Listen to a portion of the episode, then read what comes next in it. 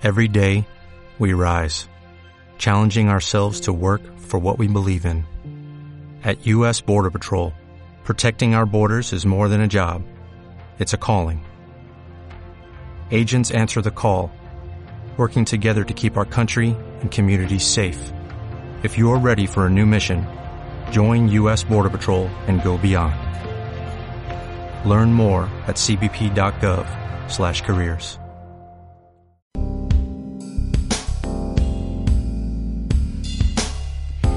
Hola, buenos días, escuchantes. Buenos días. Mm, Muy buenos días, señorita Julia. ¿Cómo está usted?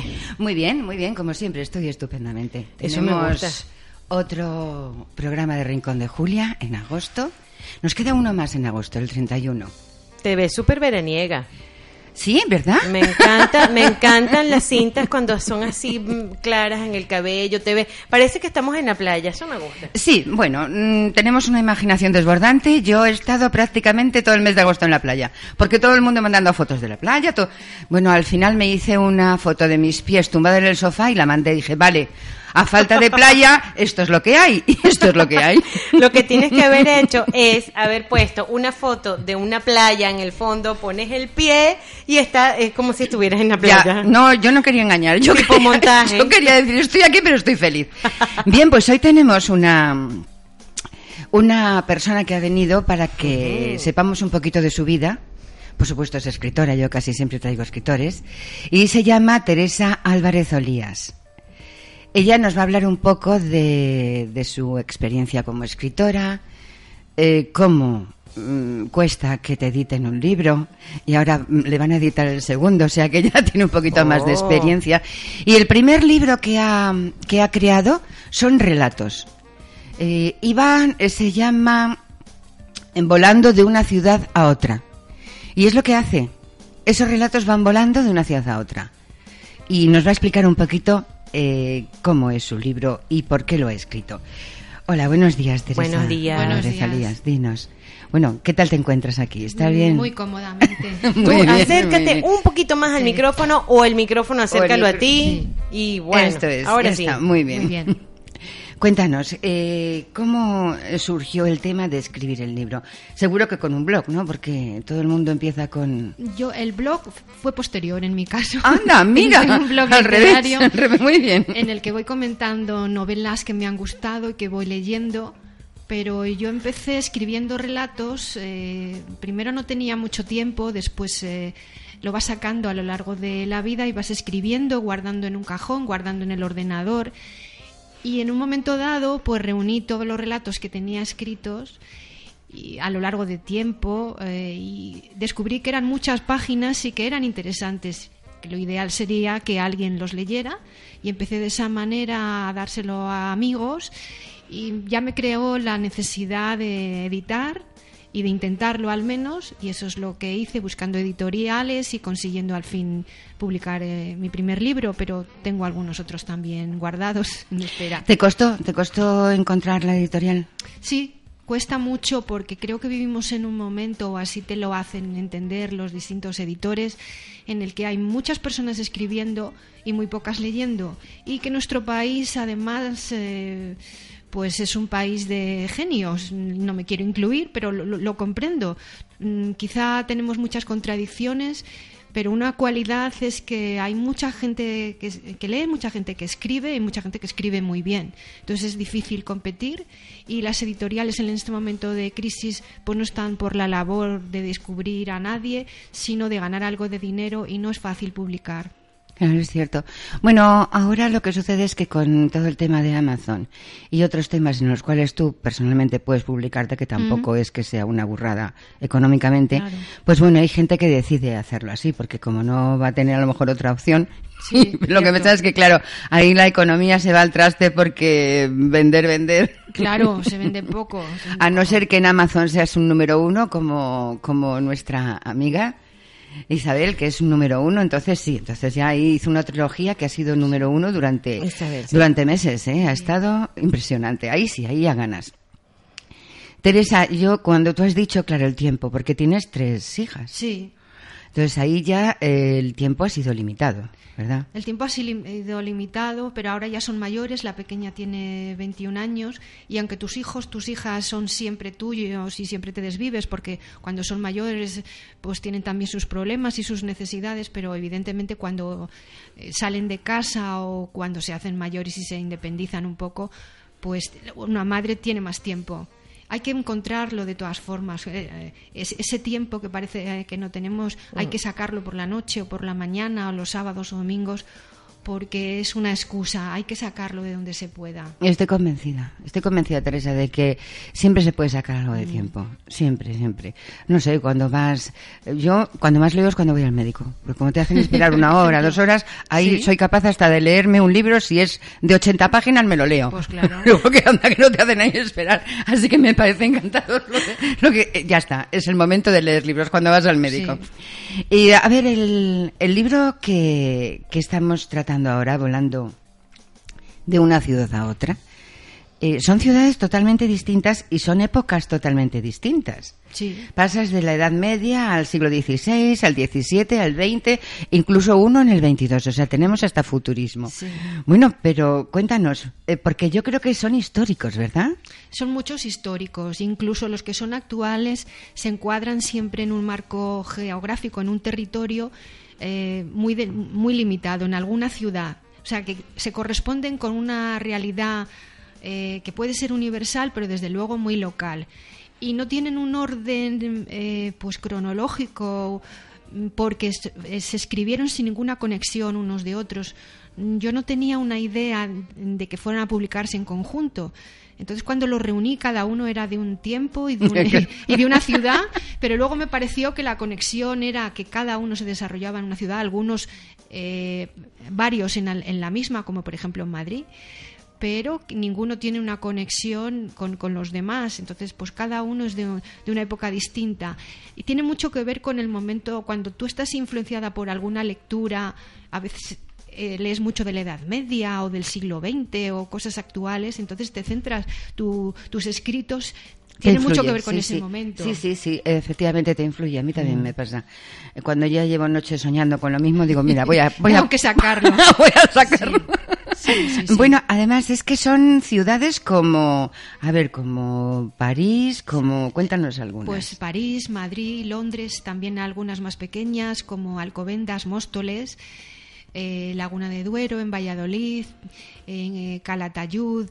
Bueno, son sitios históricos, son, sitios, históricos. sí. Plasencia me gusta mucho. Por ejemplo, sí. Eh, ciudades que quizá ahora no tienen mucho renombre, pero lo tuvieron en su momento. Sí. luego ciudades históricas como las clásicas, como Berlín, Madrid, París, Londres. Yo soy una enamorada de, de Europa y también Montreal. Eh, la, comunidad de Madrid sale muchas veces porque es la, la, que más cerca tengo y la que puedo conocer, aunque en los últimos 20, 30 años no hay quien conozca ciertos pueblos ni ciudades de la comunidad de Madrid. No, no, no. El, bueno, tu libro es, en, es narrativa, ¿verdad? Sí. Pero siempre las, los personajes están implicados en, en el momento en que viven. Tienen esa es decir, no son pasivos. No, no, no, no, son muy activos, son optimistas y a cada uno le toca pues su problema, eh, pero se identifican con el entorno y son bastante responsables, no solamente con su familia, se deben a su familia, a sus lazos de sangre, pero también a su comunidad. Entonces todos luchan por mejorarla. A unos les toca una guerra, a otros una posguerra, por ejemplo, a otros un tiempo de paz, otros de inmigración, de viaje. A cada uno le toca una historia que no siempre es fácil, pero todos eh, intentan asumir que son responsables directos de lo que ocurra en, en su ciudad y, normalmente no son poderosos, sino que son humildes, son, constituyen el pueblo llano, pero tienen fuerza y tienen un, sexto sentido para comprender que eh, la vida social de su entorno también les corresponde. Muy bien, muy bien. Mm, me has dicho antes que tienes un blog donde analizas mm. novelas que lees. Sí.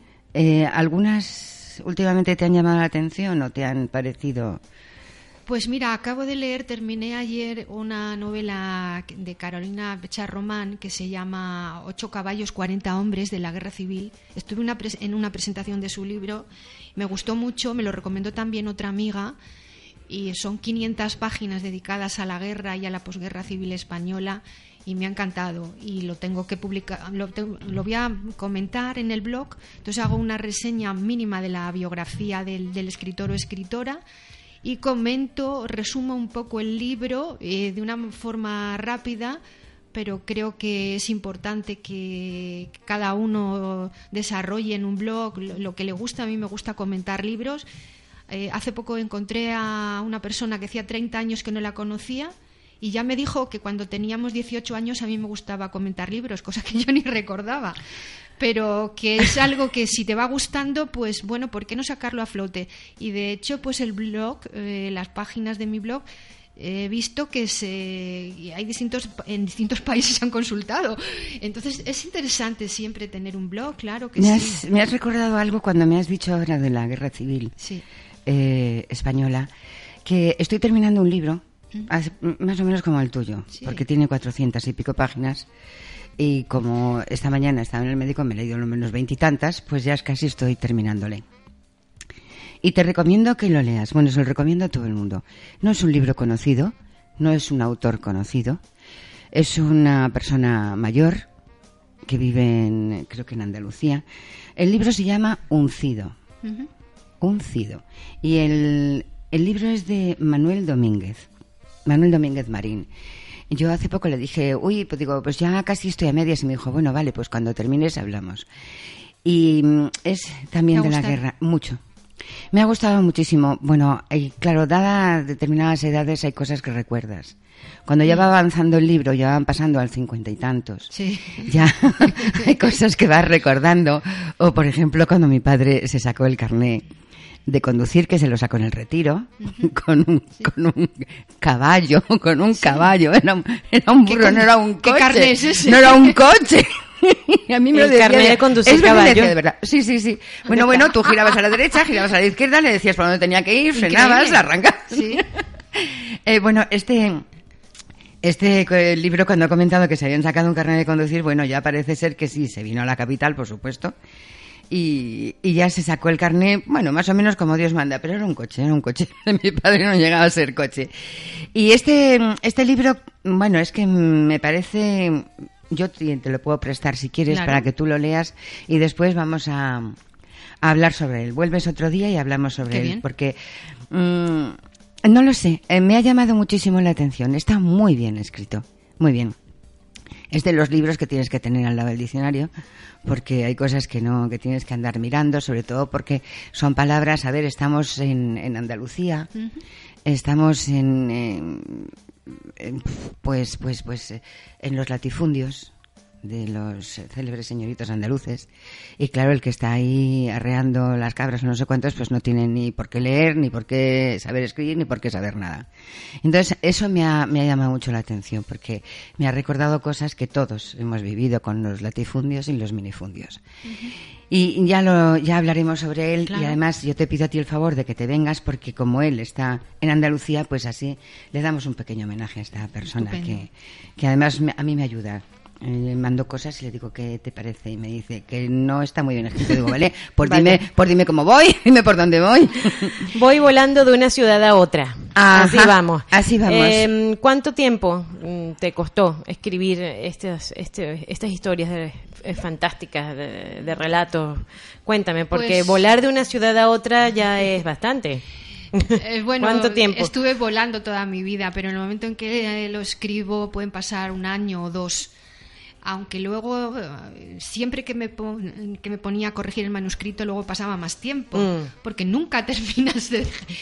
Tienes que de- decidir, ya lo dejo. Claro. Pero un año y medio o dos, no tenía conciencia de estar escribiendo ningún libro, entonces yo iba eh, eh, narrando historias a bastante velocidad, porque a veces yo escribo impulsada por alguna idea y mis dedos en el ordenador vuelan, entonces las historias van rápidas, pero luego quizá la siguiente tarda un poco más, pero tardaría como un año y medio o dos. pero es toda mi vida la que he estado no viajando, sino leyendo, posicionándome en distintas ciudades. A veces haces excursiones a alguna ciudad y, bueno, pues en todas vas encontrando un mismo tipo de personajes. Como también los relatos son históricos, eh, pues casi todas las ciudades de las que hablo las conozco muy bien. Eh, pero claro, las épocas, pues me remonto a mis lecturas para alimentarme de lo que, lo que estaba pasando en ese momento, porque sí que me fastidia mucho inventarme cosas que no existieron. Entonces, me documento, me documento para no meter jamás la pata y, de, en enciclopedias, en libros, para saber qué es lo que ocurría cuando estoy narrando una historia en, una. Justamente, o sea, yo iba a hablar de eso, del periodo de documentación, de, porque eso te, me imagino que te ha llevado muchísimo. Mucho tiempo. Pero hoy día es más fácil, ¿eh? Sí, claro, pero llegar, o sea, al. Es que la documentación pasa de lo que es general a lo particular, entonces me imagino que desglosar aquello también, eso cuesta mucho. Sí, porque claro, mucho tienes que imaginar qué fue lo más importante en ese momento y qué era lo más importante para tus personajes. Pero había un contexto histórico, por supuesto, y hay que saber si estás hablando del año 1900, qué pasaba en ese momento en el mundo y en esa ciudad, y si eh, les llegaba a, a, ese, a ese municipio le podía llegar esa información, porque a veces eh, pues las noticias tardaban en llegar, pero sí, sí que intento ponerme en, esa circunstancia histórica. No, además está, tiene preparada otra, otra novela que también es histórica. Sí, sí. Noche de Máscaras. Oh. Y está ambientada en la corte de Felipe V. Eso es muy sugerente, Noche de Máscaras. Sí, es un baile de carnaval sobre el que se centra toda la novela, sí. Bueno, claro, es que, bueno, de todas formas, Felipe V sí da para, para varias novelas. Sí, sí, porque fue el monarca de, más largo reinado, por delante de Juan Carlos I. Entonces, pues, da, da mucho juego. Sí, además es que era muy contradictorio, porque le, le llamaban el el, animoso. y el melancólico. O sea, ya me contarás cómo se puede compaginar. era bipolar, Son dos cosas que no, no, no. Además, bueno, además fue nuestro primer Borbón. Sí. Fue el Duque de Anjou. ¿Y sobre qué trata? Cuéntanos, que adelántanos. ¿Qué puedes adelantar? sí. A ver, no, no quites el ánimo para que lo lean, ¿eh? no, digas el final, ¿eh? ¿No? Pero cuéntanos algo, porfa. Pues eh, Noche de Máscaras es mi primera novela histórica, aunque tengo otra novela también presentada a algún concurso. Se enclava directamente en el siglo XVIII en España. Había un imperio en ese momento, un imperio en decadencia, porque 1737, donde situó la novela en la corte en Madrid, es un momento en el que se ha perdido eh, Flandes, se han perdido plazas en, en, África y disponemos de nuestras colonias, de las Indias en, en toda Latinoamérica que entonces se llamaban las Indias, claro. Eh, pero estamos, acabamos de, hace 15 o 20 años que se ha terminado una horrible guerra civil eh, por la sucesión ha ganado Felipe V, el duque de Anjou, francés, es el primer Borbón en España y lo que intento transmitir en esa novela es todo el boato de la corte en contraste con el pueblo llano que es, eh, a fin de cuentas, el héroe de la novela, el pueblo de Madrid. Entonces intento contrastar los dos mundos. Sí, sí, bueno, bueno, pues ahí tienes para contrastar, ¿eh? Porque son por los opuestos. Pero sí, sí que hubiera sido bonito. A mí me hubiera gustado vivir aquí en Madrid. Pues sí, seguramente. Era, era castizo, era bonito, era mucho más pequeño que el nuestro. Y había unas calles que todavía las recorremos, son las calles del centro de Madrid y esas calles existían, ¿no?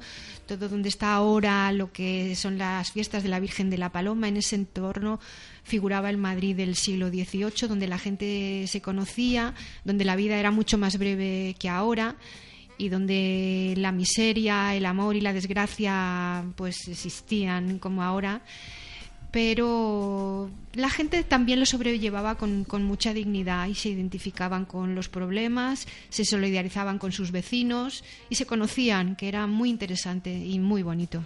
Sí, es verdad que sí, en Madrid. Porque fíjate, Atocha, que hoy día Atocha, fíjate, pues bueno, eran los extrarradios, por supuesto, porque eh, el colegio donde yo estudié era el el, bueno, el sitio de veraneo de Antonio Pérez, el secretario de Felipe II. El ah. sitio de veraneo. ¿eh? Y Atocha se llama Atocha porque estaba lleno de atochales, es una planta.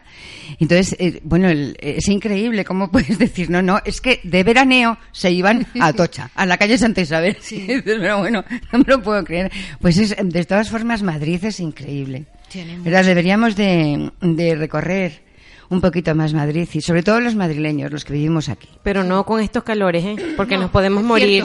cierto. Con 36 Eh. grados llegas totalmente deshidratado y deshecho y te vuelves melcocha junto con la acera. En invierno, en primavera. Sí, son buenas épocas. Nosotros estamos teniendo reuniones en el Parque del Oeste, nocturnas, Ah, con, con velas. oh. Sí. Sí, sí, Mira, sí, no me digas que estás invocando espíritus No, porque no, es que, no, no, es que te quedas sin luz. El Parque del Oeste no tiene luz, no Oh, tiene nada de luz, Ah. nada de luz, Cierto, nada. sí. Entonces o llevas velas o no sales de allí. Mm, ¿Y linternas también funcionan? Sí, sí, también Ah. funcionan, pero como estamos en un corro y estamos todos mm, eh, oyendo música y, y dialogando, pues eh, nos llenamos de velas para vernos la cara, por lo Mm, menos es cuando muy, están muy hablando. bonito el parque. Eso me Es gusta. muy bonito, es muy bonito. Además está al lado de la fuente, esa fuente típica madrileña que tiene, me parece que 300 años o una cosa Sí. así. Hay una fuente allí y, y donde hay una foto preciosa que, es- que hemos puesto donde se ve a las personas, a las señoras mayores con todos esos faldones hasta abajo, con los cántaros. Bueno, precioso. Madrid es divino. Sí. Nos vamos a una pausita musical y volvemos ahora y seguimos contando cosas de, de esta maravillosa escritora, Teresa Y- Álvarez Olías. Ajá, y ya saben, a la vuelta, no se vayan porque so- todavía estamos con el rincón de Julia, ¿eh? así que muy, ya bien, lo saben. muy bien.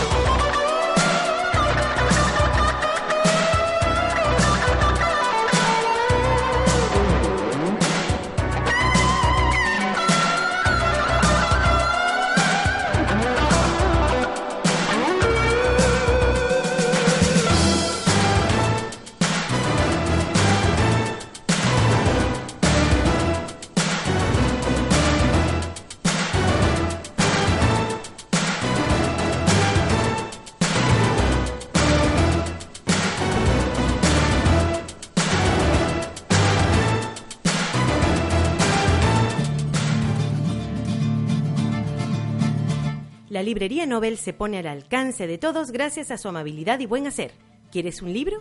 Te lo envían donde quieras y para regalo. Llama al 957-654764 o escribe a papelería-nobel.com.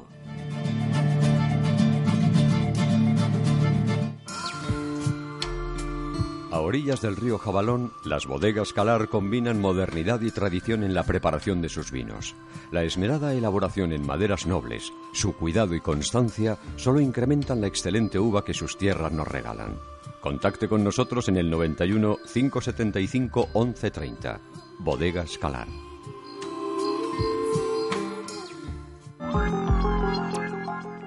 La tienda del espía es tu espacio de seguridad en el que te asesoramos y buscamos solución a las inquietudes.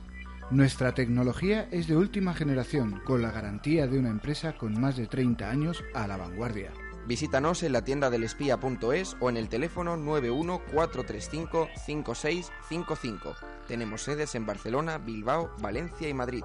914355655. La auténtica tienda del espía. Levantarme, hacer ejercicio, ir al trabajo, quedar con los amigos a tomar unas cañas. Siempre me gusta dar la mejor versión de mí mismo. En Hombre Actual saben cómo hacer que la gente vea mi mejor yo. La barbería del siglo XXI para un cuidado estético integral del hombre donde descubrirás tu mejor versión. Visita hombreactual.com y ven a vernos. Hombre Actual. Cuídate, te lo mereces. Estás escuchando Click Radio TV.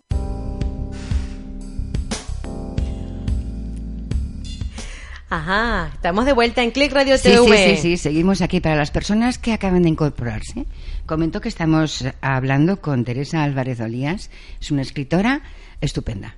Y si no han estado antes, yo lo siento muchísimo. Se han perdido, pues, eh, muchísimos datos.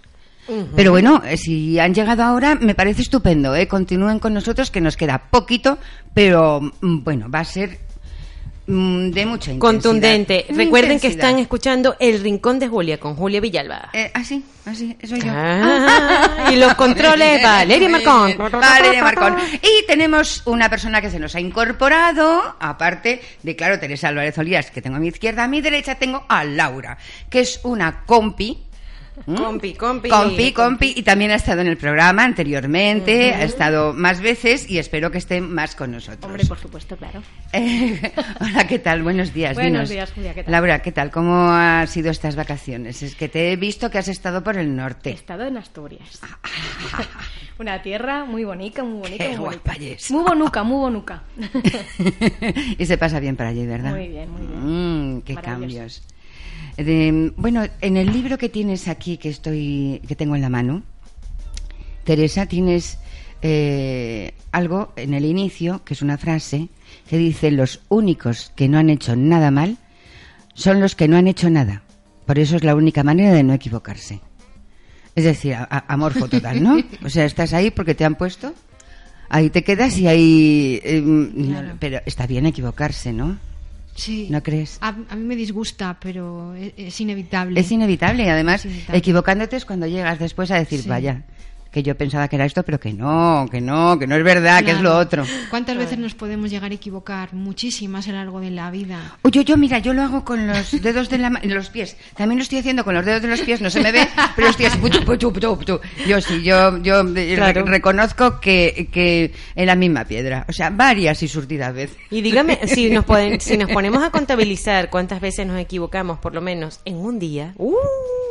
es terrible. Sí. Solamente en un día, imagínate. Claro, claro, pero si es que, vamos a ver, es que tenemos que, no hemos nacido sabiendo, ¿vale? Entonces, a partir de esa razón, pues tenemos que equivocarnos y equivocándonos llegaremos a hacer las cosas medianamente bien. Tampoco digo yo que seamos expertos haciendo cosas y que todo nos salga divino. Nos llena de sabiduría. o sea, Eh, claro, y la dedicatoria que tienes aquí en el libro es a mi familia, Sí. sin cuya presencia sería imposible escribir, con un recuerdo especial para Adela, Ciriaco y Juan. Cuéntanos. Bueno, era mi primer libro editado y para mí la familia es importantísima, ¿no? Eh, yo tengo a mi, a mi madre viva todavía, tiene 88 años, tengo tres hijas, mi hermana, muchos sobrinos, mucha familia por parte de mi marido. Eh, y yo soy, eh, me resisto a decirlo, pero soy muy ama de casa, demasiado. soy muy condescendiente, hago todas las tareas de mi casa y más. Entonces la conciliación pasa poco por ahí, pasa poco por, por mi casa. Pero mi familia es muy importante y he, he robado tiempo a mi familia y al mismo tiempo a mi profesión por ellos. Es un constante decir, hago esto pero voy a casa pronto, termino, en fin, yo me debato entre mi vida profesional, eh, mi vida literaria y, y mi vida personal. Entonces se lo dediqué a mi familia y sobre todo a mi abuelo, a mi padre y a mi hermana que no están con nosotros y que me han querido mucho y yo los he querido mucho también. Entonces, toda su vida también me ha influido en, en mi forma de ser y de escribir. Estupendo. Y ¿Has trabajado fuera de casa también? Sí, muchas veces. Estoy ahora en búsqueda activa de empleo. Sí, porque es que, claro, yo conozco muy pocas personas que puedan vivir de... Del cuento. De no, de escribir. Perdón, Ah. perdón, perdón, de escribir, de escribir. Cierto. De escribir. Ay, es que Dios. además, eh, actualmente, eh, dice, si estoy escribiendo un libro, te dice que te sobra tiempo, ¿eh? Y dices, pero bueno, vamos a ver, que, o sea, que es un trabajo. Es Claro. un trabajo. La gente cree que eso es como soplar y que salga una Sí, botella. ya está. Ya, como el Ya está. genio de la lámpara. Y no, cualquiera, no, no. y cualquiera puede escribir que no, que no, que no. El otro día entra mi vecina y digo, pues no, estoy escribiendo, digo, porque he tenido un sueño tan extraño que lo estoy escribiendo. Y dice, hija mía, es que, eh, eh, es que es para todo, tienes tiempo para todo. Digo, no, es que necesitaba escribir. Además, no sé si te has dado cuenta, pero hay momentos en los cuales te vas derecha, Necesitas escribir. necesitas en ese momento. Es. Y es más, tú empiezas con algo, pero el, el ritmo lo coge. Sí, eh, los personajes, los personajes van, van a su bola. Sí, sí, sí. Entonces tienes que quedarte más tiempo por la noche o seguir al día siguiente, robarle horas al sueño y al día, porque necesitas escribir eso y luego te quedas muy tranquila. Ah, Pero hay momentos Claro. en que se necesita Se urgentemente. necesita urgentemente. Además, yo pienso que escribir, vale, en un principio es cosa tuya, pero realmente son los personajes los que, los que van mandando en, la, en la novela y son los que deciden, el final, los que deciden si van a morir, si van a vivir, o quién Sí, va a sí, estar a su sí. lado o quién no. Y el que piense lo contrario está confundido. Sí. Son ellos los que te van marcando, ¿verdad? Sí, Tienen vida propia. sí. Sí, sí, totalmente. ¿Y cómo, por qué, por qué estás buscando ahora trabajo? Porque te has quedado como todo el mundo sin trabajo. Sí, me quedé sin trabajo. Nosotros, mi marido y yo, teníamos un, un pequeño establecimiento y el pequeño comercio se ha venido abajo en los últimos tiempos. pena, Entonces ¿verdad? Sí, necesito urgentemente encontrar algo, pero es difícil eh, eh, competir.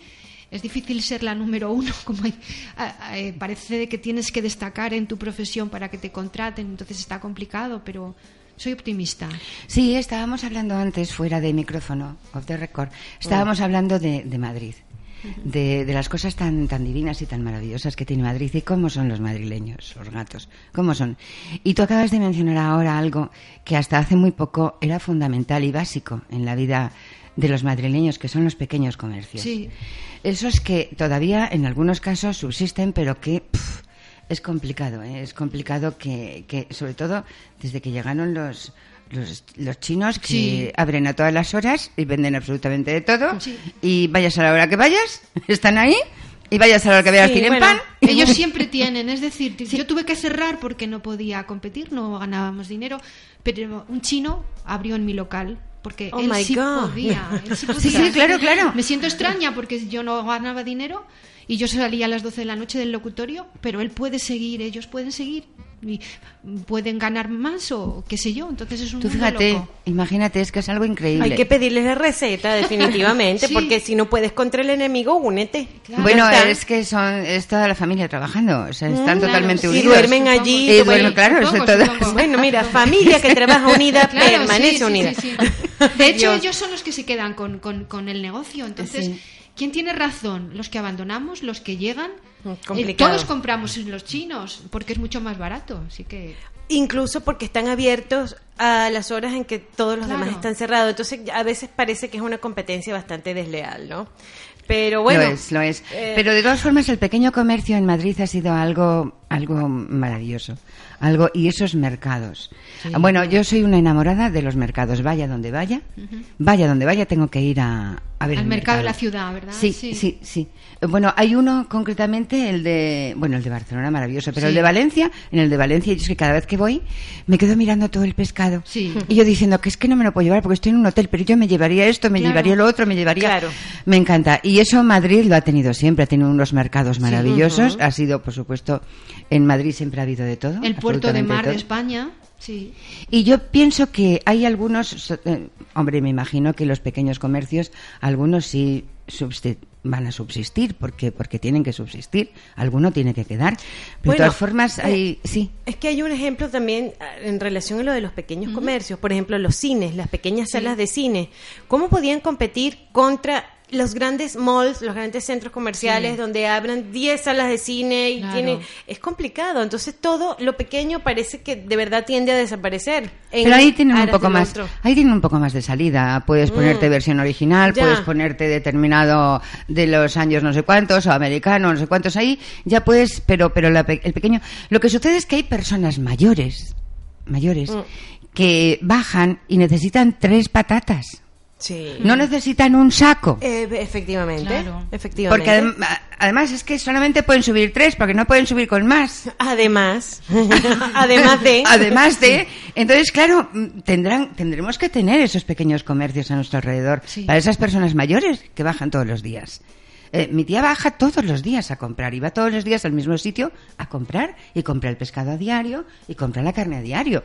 Ella lleva toda su vida haciéndolo, vale, nosotros no tenemos tiempo, pero hay personas mayores que sí y que es la única forma de tener contacto con el exterior. Sí, claro. Es el único día que salen. Si no tienen perro, es el único día que salen.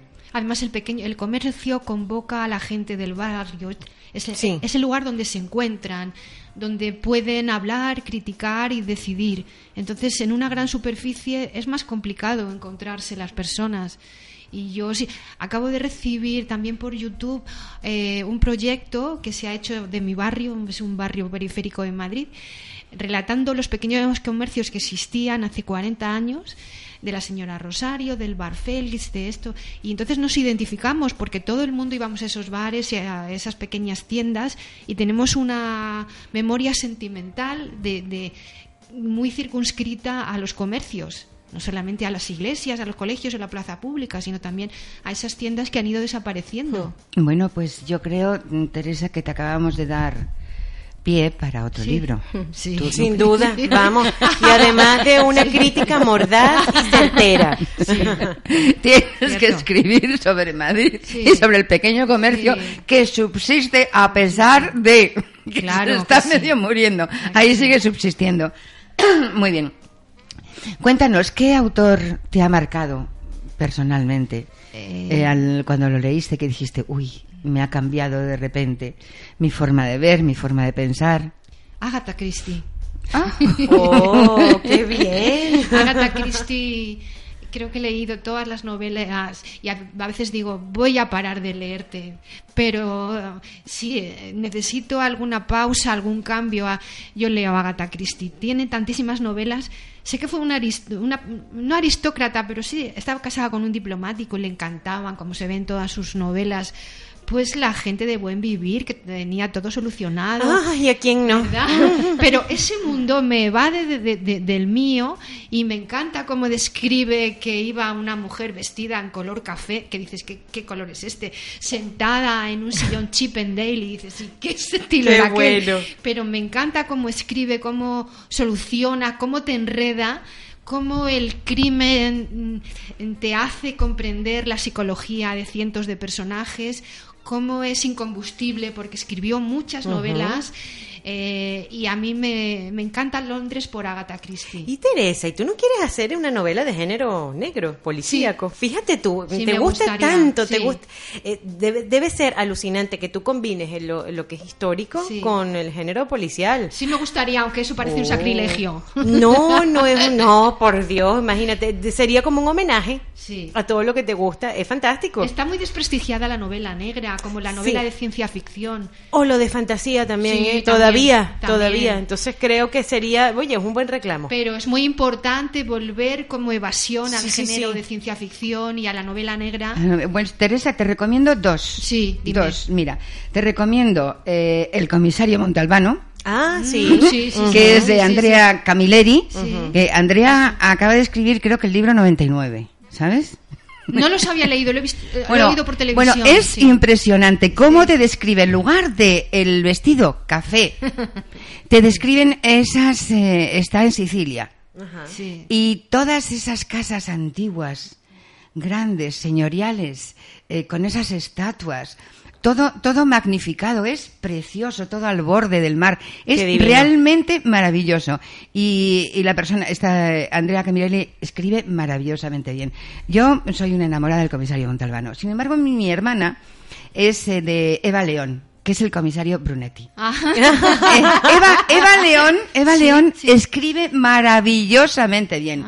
Y el, el comisario Brunetti es más, ella tiene familia, mientras que Montalbano, bueno, además es que, a ver, el comisario Montalbano está escrito por Vázquez Montalbán. Claro. Sí. Camirelli eh, era enamorado de Vázquez Montalbán y cuando hizo el Carballo, pues aquí... A mí me gusta mucho Vázquez bueno, Montalbán. bueno, sí. pues Carballo, eh, este, este, el comisario Montalbano es exactamente igual que Carballo. Amante Le da una importancia cocina. maravillosa la comida maravillosa, Sí. Wow. impresionante. Él se sienta delante de un plato y es que ya es enormemente feliz viéndolo, cómo se lo han hecho, cómo se lo han preparado. Por eso te digo que son cosas que están muy unidas. Pero Qué te digo bien. que si te busca Vázquez Montalbán, te gustará seguro. Y, y Eva León también es estupenda. Es que es tipo Agatha Christie.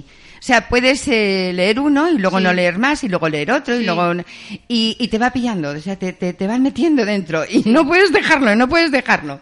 Y también, claro, como es igual tipo Agatha Christie, porque parece que, eh, por ejemplo, el comisario Montalbano tiene su propia forma de ver las cosas, que no lo entiende nadie nada más que él.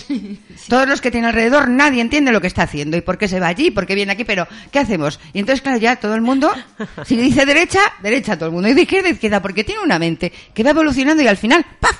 Pilla al malo, pilla al malo. Y entonces lo pilla de tal forma que no es una forma como tú entendieses lógica, sino que va uniendo cosas. Y eh, al final yo creo que te va a gustar. Seguro. Pues ya está, o sea, tenemos ahora mismo marcado. El, la una reunión con ajá, Teresa ajá. que vamos a hablar de Uncido y vamos a Sí. hablar de Montalbano y de Brunetti. y de muchas cosas más. Vamos, por Dios, porque eso de, de las del género policial, ah, ¿cómo, ¿cómo te imaginas al villano perfecto, Teresa? El villano perfecto Sí. es una... per- Bueno, siempre es un tipo raro, especial, como Moino, que no tiene relación con la gente, pero que se entera de todo, Ajá. que vive solo, ¿verdad? A veces con, con algún amante, pero no lleva una vida familiar. Pero el villano perfecto yo el- lo encuentro justo al contrario, lleva una vida familiar perfecta, es el, es el hombre perfecto, pero eh, mm, ocurre que luego lleva una doble vida que es completamente al revés, como la vida de, de un espía. Entonces es el villano perfecto, el que pasa por, por el maravilloso ciudadano. Que es desapercibido. y es- claro, y es lo contrario. Incluso el villano perfecto sería la villana perfecta. Sí, ¿Eh? bien. Entonces hace falta, porque estamos hablando de tipos eh, de novela negra en la que siempre los protagonistas son hombres, pero cuando las protagonistas son mujeres, entonces rompemos el género. Sí, sí, sí, sí. Es que hay veces que de repente en esta novela parece ser que es una mujer la mala. Y entonces va a decir otro, pues es que yo no me lo esperaba esto. Pero es Claro. que, y sabes, hay uno que me, me, que me llamó la atención porque dice, bueno, tenía que ser una mujer. Dice, porque es un jefe que pasa desapercibido, que no quiere darse a conocer. Que mucho dice, eso no puede existir en un hombre. Eso no puede. Claro, Ay, madre. Claro, dice, tiene que ser una mujer. Mira, si aquí estuvieras Javier Sandoval, te daría la réplica. Ay, qué bueno, sí, por sí, Dios. sí, sí, es que es así, además fue, la he visto hace poco. Alucinante. y la- y ese capítulo lo digo dos veces, digo, es que tiene toda la razón del mundo. Un hombre que no se potencia a sí mismo como el jefe auténtico y maravilloso, no existe. Sí, cierto. Eso estuvo muy bueno. Bueno, ya lo sabes, Teresa, la próxima Sí. novela tiene que tener tu, pues, tiene que ser una villana, por Dios, una, Claro una sí. protagonista mala, eso debe, ah, me gusta. Claro, Vamos los- a darle. Los grandes Sí. catedráticos de literatura jamás nos perdonarían eh, relacionar el género de ciencia ficción o el policíaco como, como, como importante, ¿no? Pero. mm, la- Mira, la vida da muchas vueltas. Fíjate tú que antes se, se, se denostaba o no estaba muy bien visto lo que era el género de la novela romántica. También. Se decía, ah, la novela rosa, ah, la novela tal, y mira ahora. Claro, es, lo, es el que más vende. Exacto. Entonces, ¿quién, exacto. quién triunfa? También vendía antes, Corín Tellado toda la Sí, vida. ha pero eso es en novela rosa. Pero Corín Tellado no existe en los anales de la literatura. Y- No, claro, claro, claro, claro. Era una cosa Eh, pues bueno, también está Marcial La Fuente Estefanía, que era el contrapunto, también, también. el contrapunto. Y no le citan tampoco. tampoco, tampoco. Claro, y fíjate si ha escrito novelas del oeste, o sea, para sí, aburrir. Es una contradicción. para Verdad, aburrir y tampoco verdad. existe Marcial, Marcial La Fuente Estefanía, ninguno de los dos. ¿Viste? No, no, no, definitivamente tenemos que romper una lanza a favor. Ahorita están saliendo muchas escritoras mujeres. Sí. Muy buenas, muy válidas, de diferentes géneros que antes eran realmente muy abordados por los hombres y resulta que, mira, mira tú por dónde aquí estamos nosotras. Sí. ¿Mm? Somos las que leemos y las que escribimos. sí. Así es. Leemos muchos más que los hombres, ciertamente. Somos las que sostenemos el mundo y sabemos de qué va cada libro y cada sensación. No lo decimos mucho, pero es así. Que me perdonen los lectores y no están los, Oh, los oh. escuchantes. Muchachos, ya lo saben. Bueno, pues ya está. Te acabamos de convocar para otra reunión que vamos a tener y vamos a, a bueno, vamos a hablar del nuevo que hayas editado, pero también de de los que hemos comentado ahora. Bueno, pues os agradezco muchísimo que hayáis estado aquí. A ti también, Laura, aunque... Laura, no, no dijiste mucho. No, No, es Ay, que no Laura ha venido nada. a verme, a estar un ratito conmigo. Ah, muy bien. Y a escucharnos, hombre, No, y aprender, bien, pues que muchísimas aprende. gracias, Teresa. Ha Gracias sido un placer tenerte aquí. Gracias, Teresa, igualmente. pues eh, esperamos de verdad que vuelvas otra vez. Ya sabes que Click Radio TV es tu casa, el rincón de Julio, ni te digo. Muchas gracias. Y bueno, besitos, Julia. Besitos a todos. Bye bye. Este, ya lo saben, queridos oyentes, que estamos eh, mm, reconstruyendo nuestra parrilla, nuestra programación, para darles siempre la mejor calidad. Así que esperen con ansias, mm, caníbales, lo que viene en septiembre, porque va a ser estupendísimo. En Sherwin Williams somos tu compa, tu pana, tu socio, pero sobre todo somos tu aliado, con más de 6.000 representantes para atenderte en tu idioma y beneficios para contratistas que encontrarás en aliadopro.com. En Sherwin Williams somos el aliado del PRO.